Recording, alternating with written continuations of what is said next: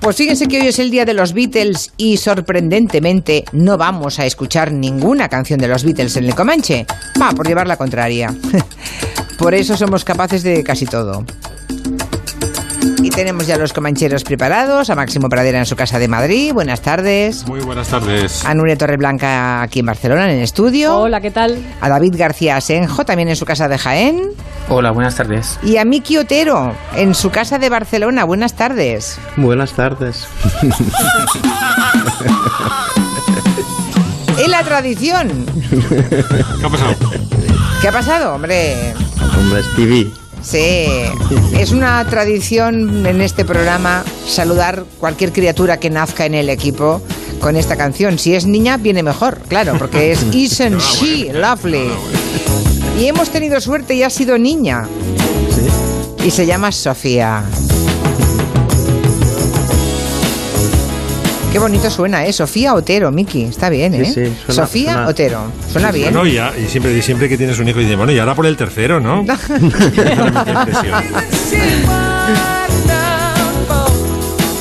Ya puestos, como tiene niño y niña, ya está. Ya, ya tienes la parejita, ¿eh? Ya está. Voy a romper el- el- la frase de no hay dos sin tres, creo que en este caso se va a En este romper. caso sí. Bueno, nunca se sabe, ¿eh? Nunca se sabe. Bueno, que enhorabuena por esa reciente paternidad y, luego les contamos a los oyentes, ya lo decía antes en el sumario, las tres al empezar, cómo has convertido una experiencia personal, ¿no? En, en una propuesta para el Comanche muy entretenida, que son todos los partos vistos a través del cine, ¿no? Así que yo ya pronostico que vamos a escuchar chillar mucho hoy. En- entretenidísima, como entretenido estoy yo. Luego hablamos de partos, estáis en casa ya, todo bien, ¿no? Sí, sí, sí. de vuelta en casa, vale, vale. Bueno, si oímos algo de fondo es Sofía, ¿no? Sí, o has puesto otra vez Stevie Wonder o es Sofía. Como es Sofía, vale, vale. Bueno, el lunes se fue Ennio Morricone, ya se lo contamos, y llamamos a Máximo Pradera para que nos hiciera el perfil de quién era Ennio Morricone, nada, en tres minutos. Pero hoy Máximo vuelve a él con su playlist y, y no sé cómo quieres hacerla. Pues hombre, ya es que hemos contado tantas cosas sobre Ennio Morricone que solo se me ha ocurrido enfocarlo desde una frase típica de Julián La Onda, que es cosas que si se las quitas a Morricone se quedan nada. qué malo, qué malo, qué mal. Así- ¿Quién, quién, quién sería el pavo que dijo esa frase, de verdad? O sea, Es que. Fijaos, ahí por ejemplo, tú a Morricone le quitas el ajedrez. Esto no lo sabe nadie. No, a ver, Y se, cuenta. y se queda, nada, pues era un campeón de ajedrez, pero vamos, un campeón capaz de empatar, hacer tablas con Spassky, jugó con Judith Polgar, la campeona húngara. Sí. En fin, tenía un nivelazo. Y lo tuvo que dejar porque ya un momento el padre le dijo, mira, Ennio, o la música o, o Liskaki, ¿sabes? Empezó con 18 años, autodidacta, pero llegó a tener un elo, que es la, la puntuación esta que les dan a los ajedrecistas, mm, muy considerable y amaba, amaba el ajedrez, ¿no? Pero bueno, hay una cosa que, dado lo adusto que era Morricone, lo serio que estaba siempre y tal, esas gafas de pasta, es este, un poco ese señor serio, ¿no? Sí. Que le llama, nos va a llamar la atención que es el humor. Eh, tenía un humor muy particular que lo traducía en la música y, por ejemplo, hay una película que hizo con eh, Elio Petri que se llama Investigación sobre un ciudadano de- libre de toda sospecha, que llamaría Volonté ya cuando se da cuenta que ha dejado pistas en el piso, más de las que él hubiera querido. Baja la escalera y le pone una gallina, por ejemplo, son cosas muy sutiles, ¿sabes? Que está, trufada, las partituras de, de Morricone están trufadas de detallitos así. Y hay una gran cachondada, en el año 66 hace con Pasolini, al que adoraba, porque Morricone eh, siempre habló, fíjate, con, con lo torbo que era Pasolini, pues él decía que era una persona encantadora, hizo Pajaritos y Pajarracos, Uchelache y Uchellini. Y se le ocurrió, no se le ocurrió otra cosa que los títulos de crédito cantarlos, es decir, o, o musicarlos, ¿no? Y entonces tenemos a Domenico Moduño cantando esto. a ver. Alfredo Bini presenta l'assurdo Totò, l'umano Totò, il matto Totò, il dolce Totò. Nella storia uccellacci ed uccellini raccontata da Pierpaolo Pasolini. Este es Moduño.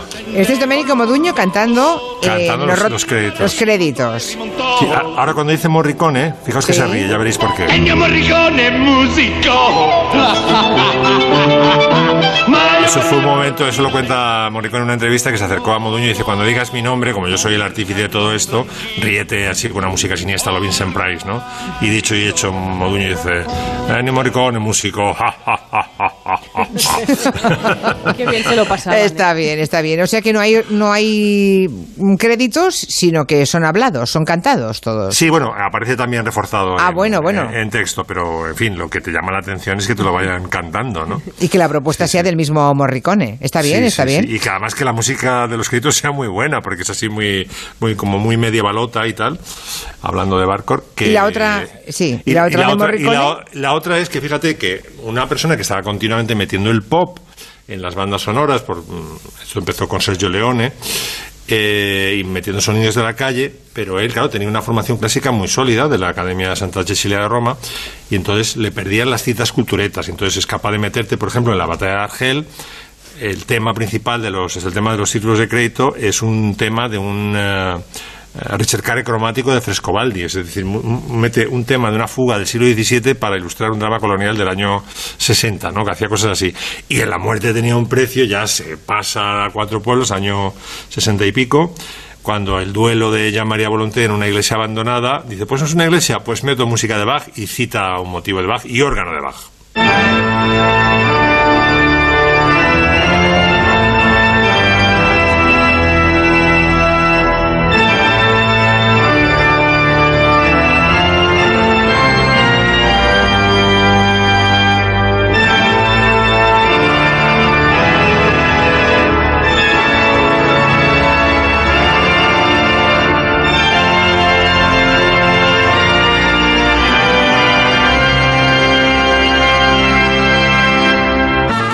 Se había visto jamás en una peli del oeste, vamos. eh. No meter a Baja ahí en medio, eh, ahora no, bueno, nos puede parecer todo normal, ¿no? Por la genialidad de Morricone, pero en su momento debió, no, debió ser de Raro, impacto raro. muy raro, ¿no? Raro, raro, raro. Raro, raro. Oye, hablando de cosas raras, la semana pasada, luego seguiremos con esta revisión muy particular de Ennio Morricone, pero la semana pasada te comprometiste, después de escuchar el tema que planteó Sí. Miki Otero, del barcore, ¿eh? Sí. O sea, canciones mm, de todo tipo que tienen su versión medieval, que yo descubrí que tal cosa existía, y muchos oyentes también, y tú también, Máximo. Dijiste, la semana que viene yo me traigo una versión medieval. Pues mira, mira lo que me ha pasado. Ay, Eh, ay, empecé, ay. A, empecé a rebuscar, ¿vale? Empecé a Sí. rebuscar en, eh, en medievales, escuché varias eh, canciones de Barcor y tal, y me metí en un, me parece que se llama Instituto de, Estu- Instituto de Estudios Occitanos, que está en Burdeos. Tenían colgada una etampí, se llama, una, una, una composición medieval de Guillermo de Poitiers, que es un rey trovero del siglo XI, también muy batallador, ¿no? Tenían colgadas varios poemas, porque él era muy, muy poeta también. Y me encontré con un tema que está en 6x8 en modo dórico, que yo quiero que lo escuchéis a ver qué os suena, porque yo he alucinado en colores cuando he escuchado esta música de Guillermo de Poitiers.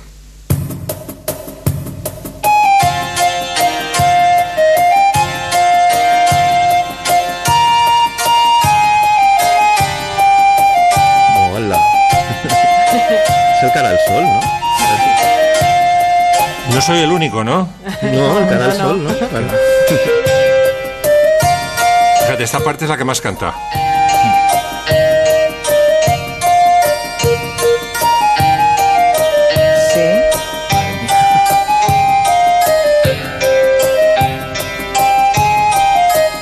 Está, como digo, en modo dórico y en 6x8, pero yo creo que es el Carasol. Entonces yo, la única hipótesis que se me ocurre es que Juan Tellería, el que compuso luego la música del Carasol que conocemos, que era guipuzcoano, como los guipuzcoanos están todo el rato pasando a Francia, que la, la, la escuchara o le hablara a alguien en Burdeos de esta música y que dijo, pues esto lo, lo pongo en 4x4, en ¿Y ala? mayor, y ala. ¿Qué os parece? Muy mona. bueno, hoy se proyecta la película de Erzuzala en un montón de Bueno, que me lo he inventado, ¿eh? Que me lo he inventado. Ah, vale. Hombre, ya ves. Que, que lo hice anoche en casa. No había creído. Para demostrar que hasta el cara al sol se puede hacer en Barcor. Madre mía. Maldito bulo. Maldito bulo, exacto. Ahora imagínate que alguien no apaga. Clara. Como no alguien haya Clara. apagado la radio en ese momento preciso, se queda con la idea de que. Sí, sí. De lo que contó, vamos. Bueno, estaba yo, estoy mirando, hay un montón de mensajes ya, lo hemos dicho a las 3 de la tarde, que íbamos a hablar de canciones, perdón, de películas que nos hacen llorar, secuencias que nos han hecho llorar, y ya tenemos un montón de cosas, ¿eh? Todo viene a cuento del Dersu Urzala, que hoy se, se proyecta en un montón de cines en toda España, porque se cumplen 45 años del estreno, ¿no? Y Nuria quiere convencer a los que no han visto Dersu Urzala para que vayan al cine a verla. Y hay una secuencia que por lo visto te hace llorar, ¿no? Bueno, a mí, a mí sí, es un, es un no parar. Es un no parar, Hay un momento que siempre es infalible, me hace llorar de su sala. Pues te van a hacer Pues un tráiler los oyentes. ¿Qué decías? No, que a ver si coincidimos Nuria y yo. Vale. Cuando se reencuentran. ¡Capitán! ¿Es esa? ¿Me vas a invitar ahora de su más? ¿No es esa escena? Mm, no. Oyentes, oyentes que quieren compartir en voz alta películas que les han hecho llorar. Escuchad, por favor. La última que me hizo llorar fue Adu, que la he visto hace muy poco y me hizo llorar mucho. La película que más me ha hecho a mí llorar ha sido La fuerza del cariño. Es un amor tan grande que, bueno, estuve moqueando toda la película. ¡Mua! Gracias. La vida es bella. Siempre me hace llorar. Y la lengua de las mariposas. Llevé a mi marido al cine a verla hace un montón de años y cuando salió dijo a mí no me traigan más a ver películas de llorar, que lo pasó fatal. Él además es maestro, imagínese cómo se vio ahí de reflejado y de, y de- y de identificado con el personaje. Mi película que me hace llorar a mares es Cinema Paradiso. También, bueno, sigan opinando, ¿eh? Nos pueden seguir llamando para hablar de las pelis que les hacen llorar. Volvamos a Dersuzala, Sí. que es el, el efemérides del que cuelga todo este Exacto. anecdotario. Yo es que hoy vengo a convencer a la gente que no ha tenido ocasión de ver esa película, especialmente en pantalla grande, sobre todo me dirijo a la población joven que por edad no ha visto esa película, evidentemente. Habrá muchos, ¿eh? Claro, Muchísimos. es normal, normal, ¿no? Pues vengo, vengo a contarles que esto no es una recomendación al uso. Esto, queridos niños, id a ver Dersu Uzala porque es toda una experiencia. Porque después de ver esta película diréis, ¿cómo es posible que yo haya vivido esto en un cine? Es maravillosa. Se edita, bueno, se publica una, una copia digital restaurada, se va a exhibir, ¿no? Y os estoy haciendo un favor. Ojalá a vuestra edad a mí me hubieran dicho, vete al cine a ver Dersu, porque de verdad que es increíble. Es una grandísima historia sobre la amistad, sobre el respeto a la naturaleza. Está basada en el libro de viajes de Vladimir Arseniev y, y, bueno, cuenta esa historia del explorador que se pierde, le acompaña un cazador chino y guía que es Dersu Uzala, que le salva la vida. Se ven paisajes de la taiga siberiana impresionantes en pantalla, la iluminación, la fotografía. Y Akira Kurosawa, que sepáis, el director, la rodó en varios meses para captar las diferentes estaciones y pudo rodarla gracias a la financiación rusa, porque en Japón no se la daban, lo cual es, una, es un rodaje ya bastante extraño, ¿no? La consecuencia de eso fue un Oscar a la mejor película extranjera en 1975 y escuchemos un fragmento y así os hacéis un poco la idea. Va. Dersu me fascinaba. Tenía un instinto increíblemente desarrollado, fruto de su vida en la taiga. Además, tenía un alma grande y limpia. Se preocupó por alguien que no conocía y que quizá nunca conocería. Ahí lo dejo. Id a ver Dersu. Y ya os digo, yo hay una escena en la que es imposible, no puedo dejar de llorar siempre que veo esa escena en esta película, al igual que me pasa con El Padrino 3 y la escena de la, de la escalinata de la ópera de Palermo. No sé a vosotros qué película os hace llorar. Seguro en qué escena es infalible que soltéis el moquillo. No sé. ¿Alguna una confesión en público? A claro. Kiku, A mí, eh, aquí un oyente dice que la secuencia cuando el cazador eh, de Zala, ¿eh? Sí. descubre que sale agua desde un grifo en casa del protagonista Ay. cuando él tenía que ir a buscarla y encontrarla en la taiga siberiana. Sí, dice que ese momento es muy impactante. Vale. ¿Y el tuyo, Máximo? El mío cuando se reencuentran, porque hay dos partes de Dersu Zala, y le ve a lo lejos y dice, ¡Capitán! ¡Dersu! Eso y es un encuentro maravilloso, Sí, vamos, sí, que- sí. ¿Y tú, Miki? Perdón. Yo cuando se reencuentran y otra escena que me hace llorar, porque es que, claro, Dersu Zala también la llamaban el cazador y yo siempre la confundía también con el cazador, con la de Michael Cimino. Y una escena que me hace llorar siempre de esta otra peli es cuando están antes de irse a la guerra y Oh. después de la boda, Oh. todos los eh, amigos en el billar y suena Cante Mayáis Out of You, la canción, y están jugando al billar y están como que se van a morir muchos de ellos. Ahí Aquí, tengo- aquí tengo a Chota Ibérica que dice que ayer mismo se le cayó una lágrima viendo el retorno del rey del Señor de los Anillos, cuando Frodo se despide de los amigos para ah, partir y, y se me ha... Se me ha ido el tuit en este momento y voy a seguir leyendo. Ha partido Frodo. ¿no? Sí, ha partido y ya está. Pero hay más con voz. Yo con la que lloré muchísimo fue con la solterona de la Bette Davis. Lloré como una magdalena, pero como una magdalena, la solterona. Además que bueno, si no la habéis visto, súper aconsejable. Peliculón, un peliculón. Bueno, yo os quería contar que soy conductor de autobús y llevé a- al, del instituto a los chicos de COU cuando estrenaron la película de la lista de Schindler. Y claro, yo, el- yo me metí a verla con ellos también y una llorera, madre mía, qué rato pasé. Películas que me han hecho llorar. De pequeña, ET. Recuerdo estar en el patio de butacas del TIC cambiador con mi madre, mi hermana, mi abuela y una de mis tías, llorando, llorando, sin parar y todas intentando consolarme. Y luego de mayor, el Club de los Poetas Muertos, que la vi con mi padre por primera vez en el cine y siempre me emociona, siempre que la veo. Y Ana añade en Twitter el final de Telma y Luis y varias escenas de Filadelfia. Sí. Filadelfia. oh. Toca el puntito, ¿eh? Sensible. Sí, sí, sí, sí, sí, sí, sí. Bueno, a la vuelta Miki Otero, que acaba de tener a su niña eh, y no puede pensar en otra cosa, va a hablarnos de partos y ahora podemos cambiar de tercio. Bueno, pueden seguir opinando de las películas que les hacen llorar y pueden seguir señalándolas, pero también nos podrían hablar de partos, de cosas raras de los partos, que es lo próximo. En Onda Cero, Julia en la Onda, con Julia Otero.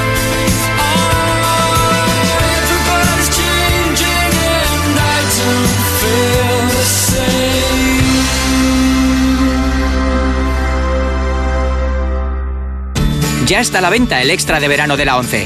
El 15 de agosto hay 20 premios de un millón y un premio de 3 millones de euros. Y claro, son tantos millones y tan repartidos que te pueden tocar los 3 millones a ti, pero también un millón a tu hermana, otro al camarero que te acaba de servir el café, y así hasta 20. Estés donde estés, compra ya tu cupón y juega al extra de verano de la 11. 20 premios de un millón y un premio de 3 millones. Nos espera un verano muy repartido. 11. Cuando juegas tú, jugamos todos. Juega responsablemente y solo si eres mayor de edad. En Movistar, el fútbol nunca acaba, porque ahora tienes la liga de esta temporada y también la de la siguiente, la fase final de la Champions y el inicio de la que viene. Y además, las mejores competiciones. Y para que tu conexión nunca acabe, datos infinitos y fibra 600 megas. Todo por 57 euros al mes hasta 2021 y sin permanencia. Movistar. En Fiat queremos acompañarte en tu nuevo camino. Y para que sea más fácil, no pagas nada hasta 2021. Sin entrada, sin intereses y con un 0,87% TAI hasta 84 meses. Descubre toda la gama Fiat desde 4 euros al día. Y ahora, con el plan Renove Fiat, tienes 1.000 euros de descuento garantizados. Ver condiciones legales en fiat.es. El fenómeno triunfa también en España. Era lo mejor que me había pasado en la vida.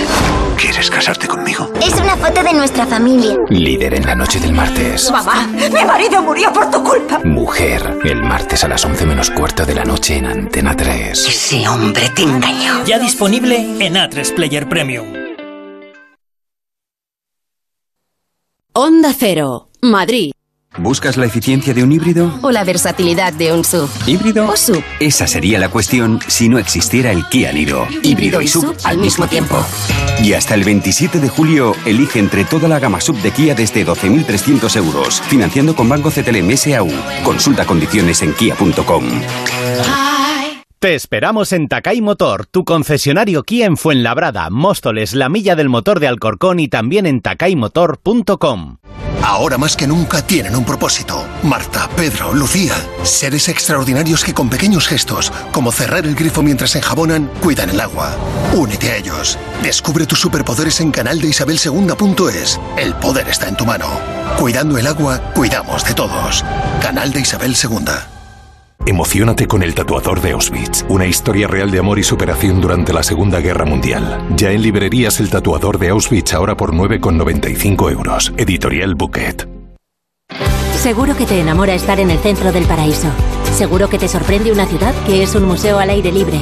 Seguro que te llenan sus sabores. Seguro que te emocionan sus sonidos. Este año, más que nunca, apuesta por un destino seguro. ¿Y tú? ¿Dónde vas de vacaciones? Seguramente, Oviedo. Ópera Locos vuelve a los teatros del canal. Risas aseguradas en la gran comedia operística del año. Un espectáculo de Iyala con los grandes éxitos de la ópera. Ópera Locos, hasta el 2 de agosto en Teatros del Canal. Compra tus entradas en teatroscanal.com. El sueño de ser madre es imparable. En Eugene hemos tomado todas las medidas de prevención necesarias para ayudarte a hacerlo realidad. Nuestros especialistas en reproducción asistida te esperan en nuestra clínica de Madrid, muy cerca de Atocha y del Retiro. Pide cita para una consulta gratuita en eugene.es o en el 913 340 400. ¿Quieres vender tu coche? ¿Quieres hacerlo de forma rápida y sencilla? Acude a Ocasión Plus, número uno en compra de coches de ocasión. Ven con tu coche, acepta la mejor oferta del mercado y os llevaremos a ti y a tu dinero de vuelta a casa. Todo en 30 minutos. Ocasión Plus, 8 centros en Madrid. Localiza tu centro más cercano en ocasiónplus.com. Abierto sábados mañana y tarde y domingos mañana. Brindemos con sidra y volvamos a disfrutar de lo mejor de la cocina asturiana en Restaurante Couzapin con la calidad, buen servicio e ilusión de siempre. Restaurantecouzapin.com Electrocasión, tiendas factory de electrodomésticos en Madrid y Toledo. También muebles de cocina. Somos los más baratos. Electrocasión, corre que se acaban. 98.0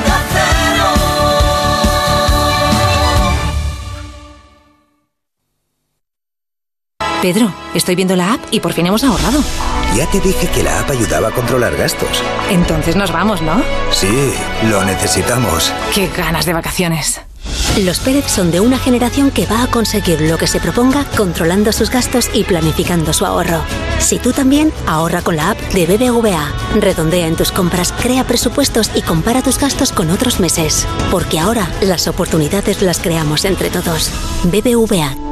Creando oportunidades. Movistar Prosegur Alarmas te trae una alarma más completa, sin alta y sin permanencia. Ahora desde solo 34 euros con 90 al mes los seis primeros meses. Verás todo lo que sucede en tu hogar en nuestra app y si eres cliente Fusión tendrás 5 euros de descuento en tu factura. Contrátala ya en tu tienda Movistar o en el 900 200 661. Consulta condiciones en movistarproseguralarmas.es.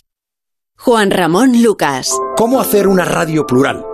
¿Cómo manejar la opinión y la información? ¿Cómo se puede innovar en la radio?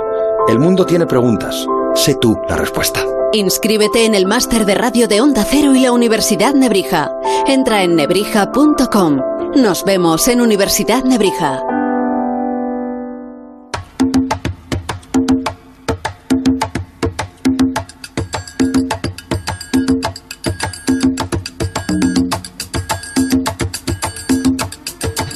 Ya está bien, que pongamos tambores de guerra porque tenéis el dato, ¿sabéis el dato de los positivos en un solo día?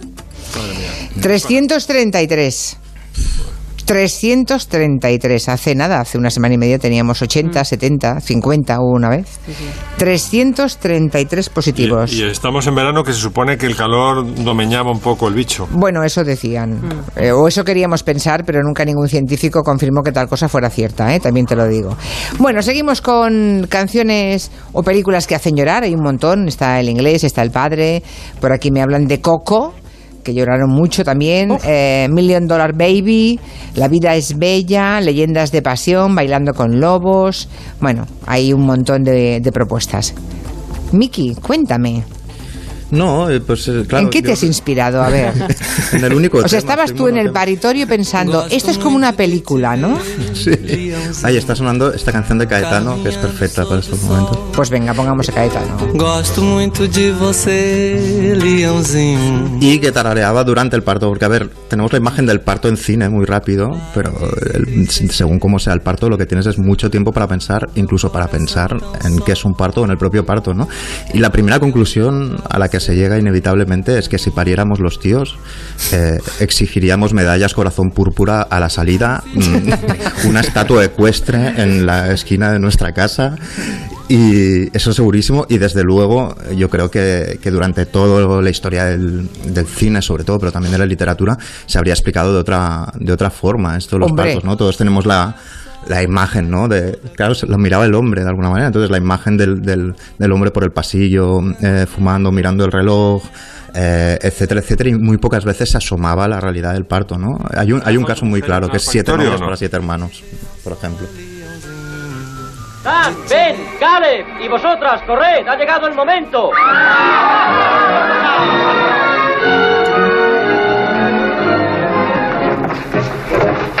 Aquí están los siete hermanos en el piso de abajo y las siete novias haciendo el parto abajo, arriba, ¿no? O sea, No. ni siquiera están viéndolo en el mismo piso.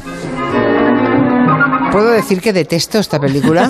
Puedes decirlo. Profundamente, no puedo con ella. La escena del hacha tampoco. No, t- ninguna. O sea, pienso en siete novias para siete hermanos y me pongo mala ya. ¡Qué horror, por Dios! Pero ojo, hombre, es que es un, es un secuestro directamente. Sí, sí. Pero ojo, porque entonces nace el niño y uno de los hermanos abajo se desmaya. Eso tiene mérito, se desmaya estando en, en el piso abajo y siendo el tío, ni siquiera es el padre. O sea, mira, ahora viene. Soy tío. Pam, se y desmaya. el sin idiota verlo. se cae, sí.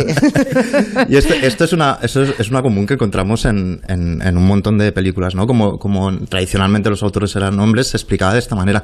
Y de algún modo, eh, pensando sobre el papel del, del padre en el parto, etcétera, etcétera, sí que es verdad que yo lo he vivido y cualquiera que haya estado en esa situación, que tenemos un poco el síndrome eh, te bato un huevo. No sé si sabéis, me lo, me lo acabo de inventar, con No. lo cual no, ¿Qué- no lo ¿Cuál es ese síndrome? A ver. Te bato un huevo es la idea de cuando hay dos personas en la cocina, por ejemplo, y una sabe cocinar y la otra no, ¿no? Entonces hay uno enfrascado cocinando y el otro está de medio estorbo por la cocina, ¿no? Entonces en algún momento del proceso de la receta dice, te bato un huevo, eh, o pongo la mesa, o abro una cerveza, o sea, es decir, va de buena fe, Te pelo las patatas y te pelo así. las patatas, es otro ejemplo muy claro de te bato un huevo. Y es un poco la situación del padre en el parto, ¿no? El más voluntarioso estorba un poco, aunque luego, si sabes asumir tu papel, en realidad, como el pinche de cocina también hace compañía, tú haces compañía y de algún modo puede, puede ayudar, ¿no? Otra de las cosas que sucede es que en el cine, incluso en el cine más reciente, se ve el parto como una especie de thriller, es decir, rompe aguas y entonces ahí se desencadena una acción tremenda, etcétera, etcétera, cuando en realidad muchos partos se parecen más al cine iraní, no a un thriller americano. ¿sabes? Eso va muy lento en realidad, es como ver secarse la pintura de una pared, que decía el otro, ¿no? Y, y entonces la, la imagen de, de subirte a un coche gritando, etcétera, etcétera, no siempre se da. Que va, que no, va. no va siempre así. Pero, por ejemplo, esto lo explican muy bien en la película Mira quién habla. La primera fase puede durar horas. Atravesar Manhattan también. ¿Está haciendo las respiraciones? ¡Cuidado! Vamos, respire hondo, respire hondo. Ayudarme a conducir. Tiene que hacer las respiraciones. Da resultado. A mi cuñada le funcionó. Que no la duerman. Es mejor para el bebé. Los únicos seres que dicen estupideces son los hombres porque son estúpidos. Tenemos a, a John Travolta, el taxista, diciéndole cómo tiene que respirar a, a Christy Alley, que está, que está de parto, y como veis, ella le dice, "Em, queda mucho para dar a luz, y el tío empieza a tener el, el rally absoluto por las calles de Manhattan, ¿no? Cuando no siempre es así. ¿Estáis ahí? Sí, claro. Ah, claro. vale, vale. Estamos aquí escuchándote con mucha atención. Claro, Claro, es que estoy acostumbrado al ruido constante ahora y me queda. Ya, ya, ya, ya. Estaba quedando iraní, ¿verdad? La sección. Exacto. No, Y luego hay, hay- hay el cliché, no sé si, si, si lo controláis, de la madre histérica que insulta al padre, ¿no? Esto también es muy de que lo escriba el hombre porque es como el pobre padre, ay, le está apretando la mano eh, cuando tiene las contracciones, ¿no? O lo está insultando, ¿no? Esto es constante en, en- en muchas de, la- de las pelis. La mujer que insulta a saco al, al marido, cosa que yo de momento no he vivido, ¿no? Yo tampoco, Como, en la ejemplo, vida. Yo en la vida, eh, vamos, ni tengo ninguna amiga que me haya contado tal cosa. Pues es un cliché muy común. Mirad ¿Ah, sí? en la película Nueve Meses, por ejemplo. Cariño, te quiero mucho y estoy orgulloso de ti. ¡Te odio! Por tu culpa tengo que pasar por esto. ¡Maldita seas! ¡Para otra vez te la cortas! ¡Eres escoria, un gusano rastrero y un cabrón! Es perfecto, cariño. A las niñas les va a encantar, ya lo verás. Voy a hacer... ¡Vete fuera! ¡Lárgate! Bueno, esto es una peli, ¿eh? Es una peli. Hombre, yo tengo. ¿Puedo contar una cosa de paritorio? Sí, Sí, cuenta, dime. No, cuenta. cuando tuve a mi hijo, le, le- vamos, le iba a parir eh, la madre y entonces eh, le pregunté, ¿quieres que entre contigo al paritorio? Me dijo, por favor, respeta mi dignidad. Y me quedé fuera. Sí, Pero sí, ¿por sí, qué sí, no me- dignidad? ¿Qué cosa Pues más? me- no me dejaron entrar. ¿No te dejaron? Bueno. No, no, no. Bueno, que nos llame algún padre que haya sido insultado durante el parto. Yo, desde luego, no conozco a ninguna amiga, a nadie, ninguna compañera que haya hecho tal cosa, pero igual sí que existe. Lo hacen no sé. antes o después, pero no durante. Hombre, claro, pero en ese momento no creo que estás para esas, mm, para esas cosas, pero bueno. Claro. Y antes lo, antes lo veíamos. Otro de los clichés es el, el desmayo masculino. Es como si el, el- el hombre estuviera incapacitado genéticamente para afrontar la verdad biológica o mm, la para, para afrontar que la idea de que no venimos de una cigüeña de París. Entonces eh, se desmaya continuamente. Y en esa misma película hay otra escena que no solo se desmaya el padre, Hugh Grant, sino también el médico. Madre. Soy el doctor. Vengo a administrar la epidural. ¡Oh, sí! ¡Gracias a Dios! ¿Va a pincharle con eso a mi mujer? En toda la médula. ¡Sí, sí! Bien, gracias. ¿Ah? Mire, por eso las mujeres tienen los bebés, ¿lo ve? Porque los hombres no aguantan el bebé. ¡Oh, qué hacen en enfermera! ¡Traiga el frasco de sales y levante a esos dos pardillos! Hombre, que se te desmaye también el médico, ya es para nota, es para nota. Bueno. Pero es alucinante. Yo tampoco he visto tan- Pero supongo que sí que hay para que acaben en el cine. Pero bueno. es yo, que- yo tampoco conozco, entre, la, entre, entre las parejas que yo conozco, tampoco ninguno de los hombres se ha desmayado en el paritorio. Pero bueno, también es otro No. cliché, pero en fin, está- es- en las pelis sale constantemente. Constantemente, Sí, constantemente. sí, sí, sí. Y luego está la idea de, eh, si os fijáis, la gente que espera fuera, familiares, amigos, depende de cómo sea la familia, hay más o menos gente, ¿no? Pero a veces se apunta hasta, vamos, hasta, hasta el amigo que conociste en EGB y ahí hay 50 personas esperando fuera y es el efecto que yo llamo el coro griego, ¿no? Que son en la sala de espera que van comentando lo que hacen los protagonistas que están dentro, ¿no? Y en una peli, que es Leon Brazoso de Judd Apatow, de repente los dos mundos entran en contacto. Uno de estos amigos entra en la sala de partos y pasa esto. ¡Vale, ¡No! ¿Qué pinta tenía? No tenía que haber entrado. No entréis ahí. Prometedme que no entraréis. ¿Yo entrar ahí? No entro ahí ni aunque me maten. Ni de coña.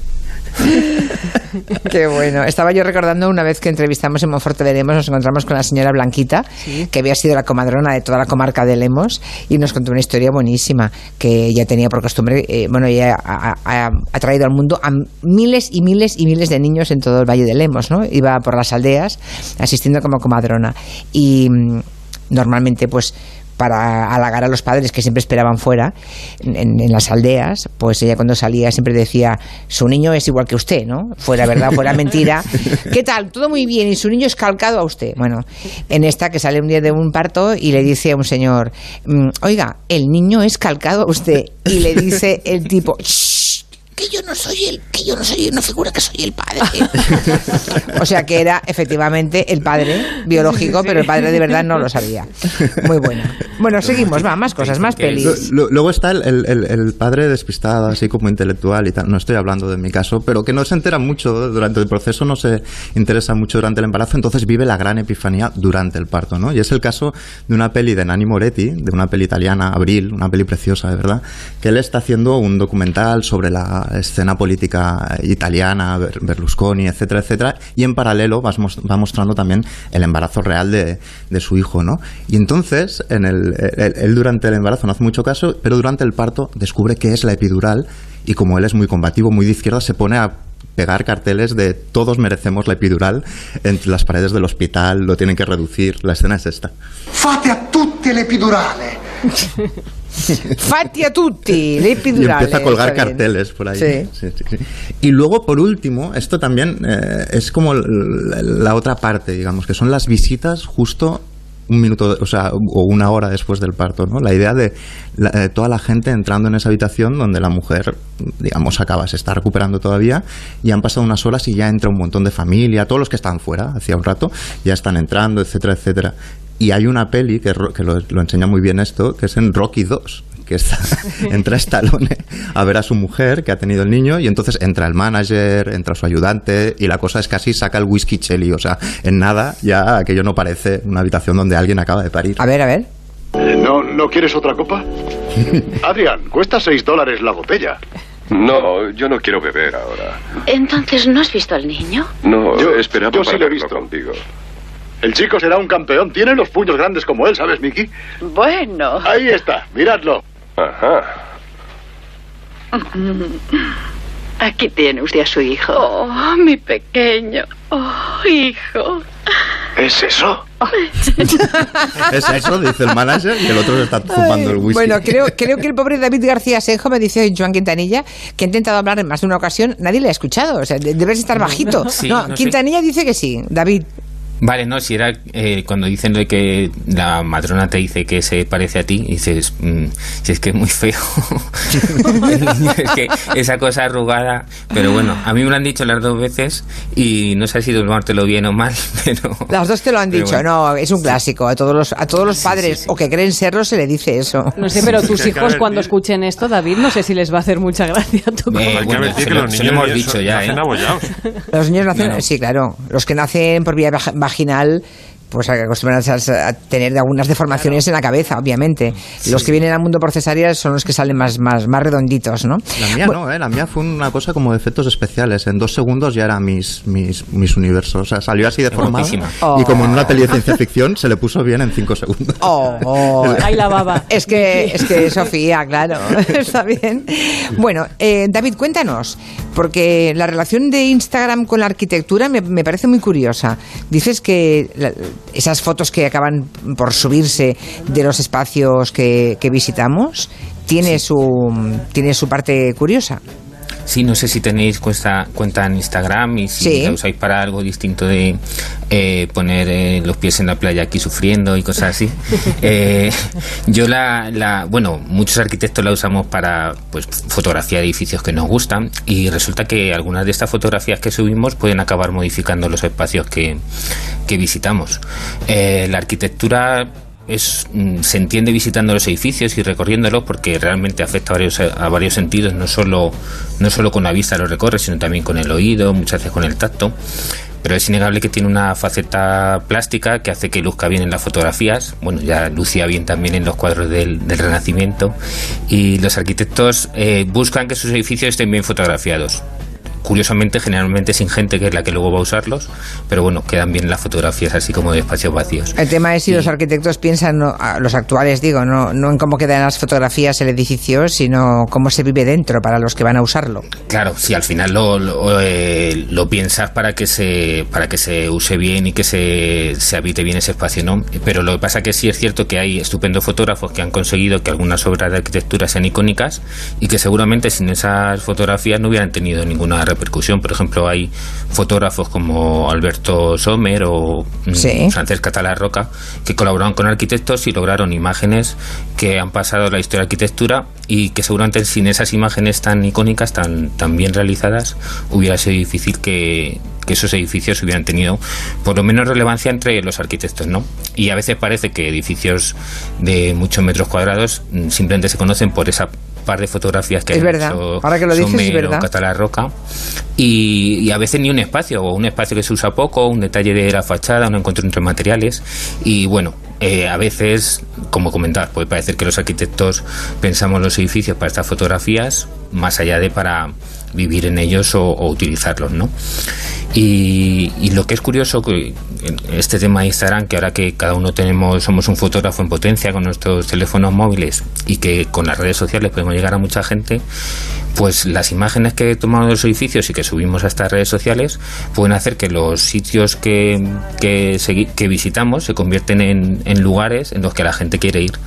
Y porque si una fotografía de un espacio empieza a tener mucha repercusión, pues la gente quiere conocer dónde has hecho esa foto, dónde está, eh, enséñame ese restaurante que, eh, que está fotografiando. Entonces eh, empieza a, darse el caso del que eh, mucha gente empieza a, a pensar los espacios para que queden bien en Instagram.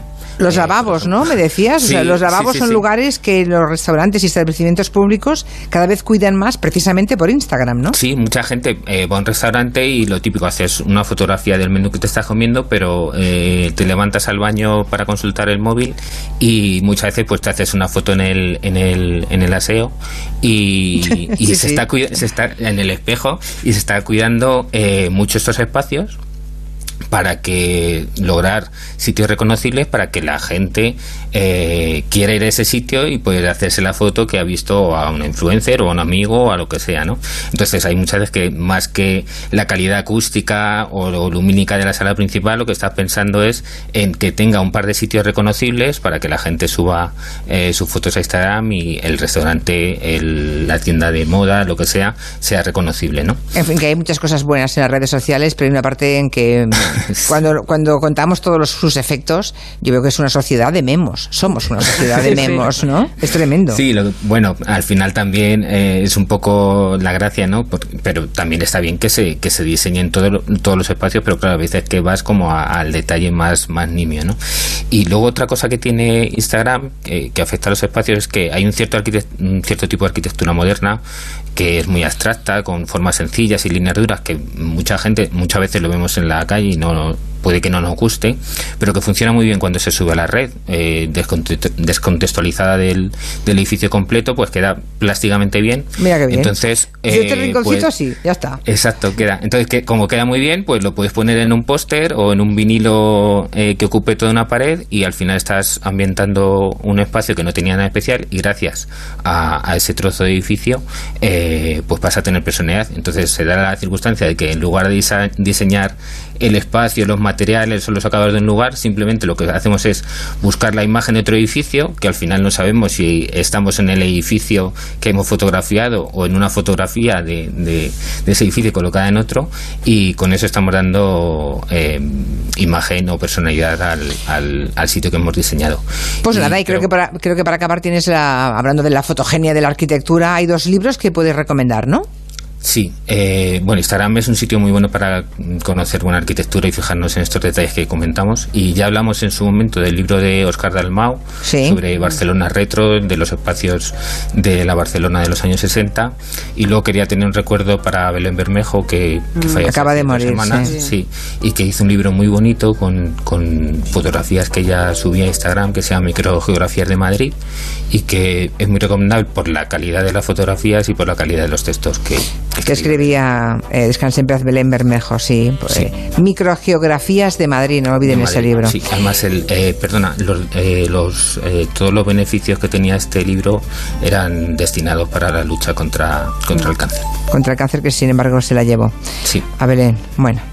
Eh, voy a hablar un momentito con Lorenzo Caprile. ¿Cómo estás, Lorenzo? Buenas Pues tardes. nada, pues hablabais de Belén y otro gran editor que se nos ha muerto esta madrugada, Juan Gutiérrez, o sea que estamos todos finos. Sí, sí, sí, sí. Bueno. En fin, bueno, Sí, se han muerto esta madrugada, o sea, no, no.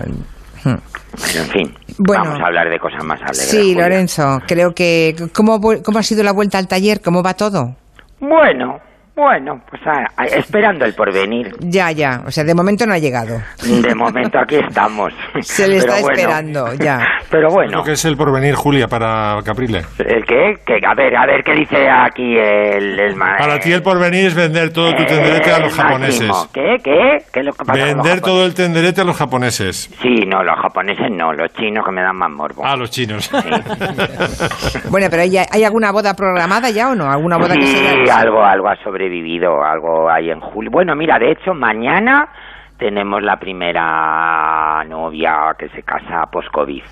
Ah, bueno. Muy bonito, que ayer tuvimos la última prueba y estaba súper emocionada y, y la verdad que un traje muy bonito. Y, mira, mañana la primera Oye, ¿ya has boda. hecho alguna mascarilla para de Pues ceremonia mira, o no? También ayer entregamos, era una invitada, la tía de la novia, que le hemos hecho la mascarilla a juego. Y estaba ella muy contenta, la señora. Goyesca, la mascarilla Goyesca. No, no, era con un estampado de flores. No, estaba muy bien, estaba muy, muy contenta. Sí, sí. Claro, claro, está muy bien. Además, has, has vuelto a las viejas costumbres. Creo que ayer presentaste un libro también, ¿no? El, el- el nuevo libro de Javier Montes, que aparte de magnífico escritor, es uno de los hombres más guapos que hay en España, Julia. Parece que te gusta, ¿no? Pues mucho. Juraría que te gusta, está bien. Ya, pero es algo inalcanzable, pero bueno, él lo sabe. ya, ya. ya. Y, y presentamos último lo que escribe Javier, que no son ni novelas, ni ensayos, ni son textos maravillosos, se llama Luz del Fuego Mm. y es una especie de biografía sobre un personaje completamente olvidado, desgraciadamente, que fue esta mujer impresionante que vivió en el Brasil de los años 40 y 50, pionera del, del nudismo, pionera del, mm, de lo que ahora se llama ecologismo más radical, tenía un espectáculo de, de desnudo integral con serpientes, Se anticipó a- al bikini, de hecho la detuvieron varias veces en las playas de Brasil por llevar bikini, fíjate, algo que ahora nos parece tan normal.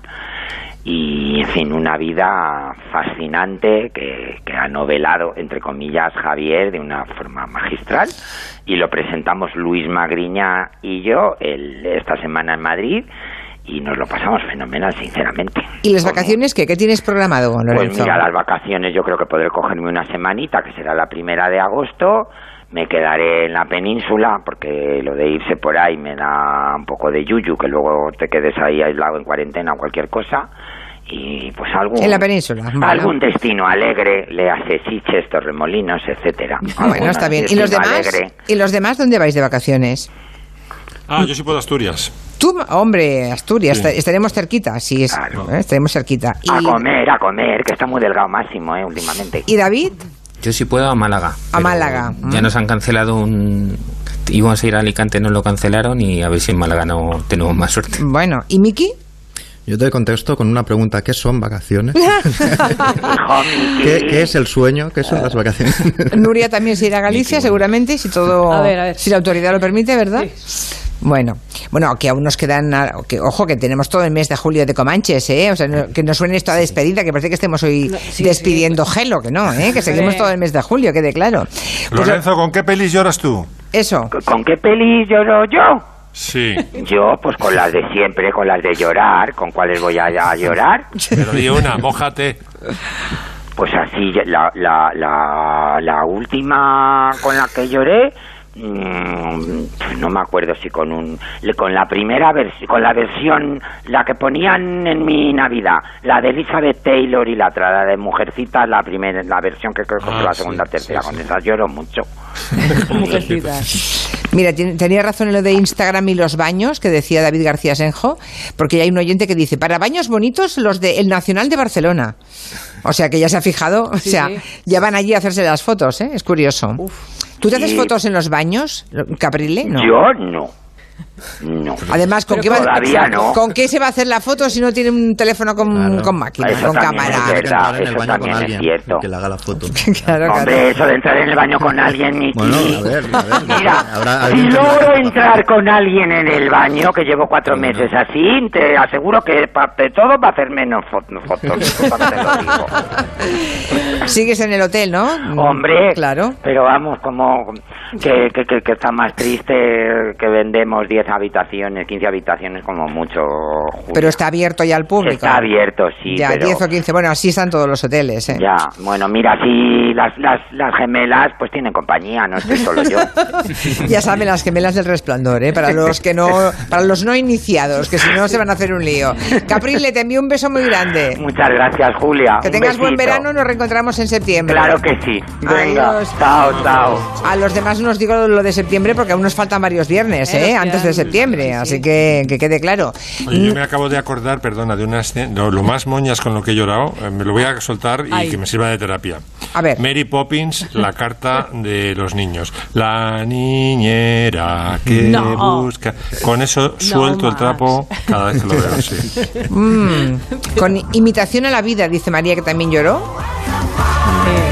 Así se llora. Y hay también quien agradece a David García Senjo que recuerde hoy a Belén Bermejo y a ese libro precioso que hizo, Microgeografías de Madrid, hoy que hace apenas cinco o seis días que, que la han enterrado a sus seres queridos. Era una mujer muy especial y muy luminosa y eso tan extraño que de repente Twitter en vez de estar ladrando la gente se unió, vamos, todos a la vez para elogiarla porque era una persona muy muy luminosa y muy talentosa.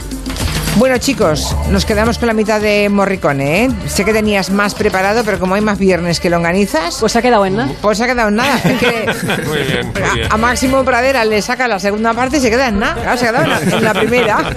Bueno, en realidad, ¿por qué, ¿por qué seguimos preparando dos o tres temas por cabeza si sabemos que solamente entra uno? Tenemos incontinencia. A ver, ¿por qué? ¿Por qué? Es que somos inasequibles al desaliento. Bueno, adiós a todos, queridos. Hasta pronto. Adiós. Chao, chao.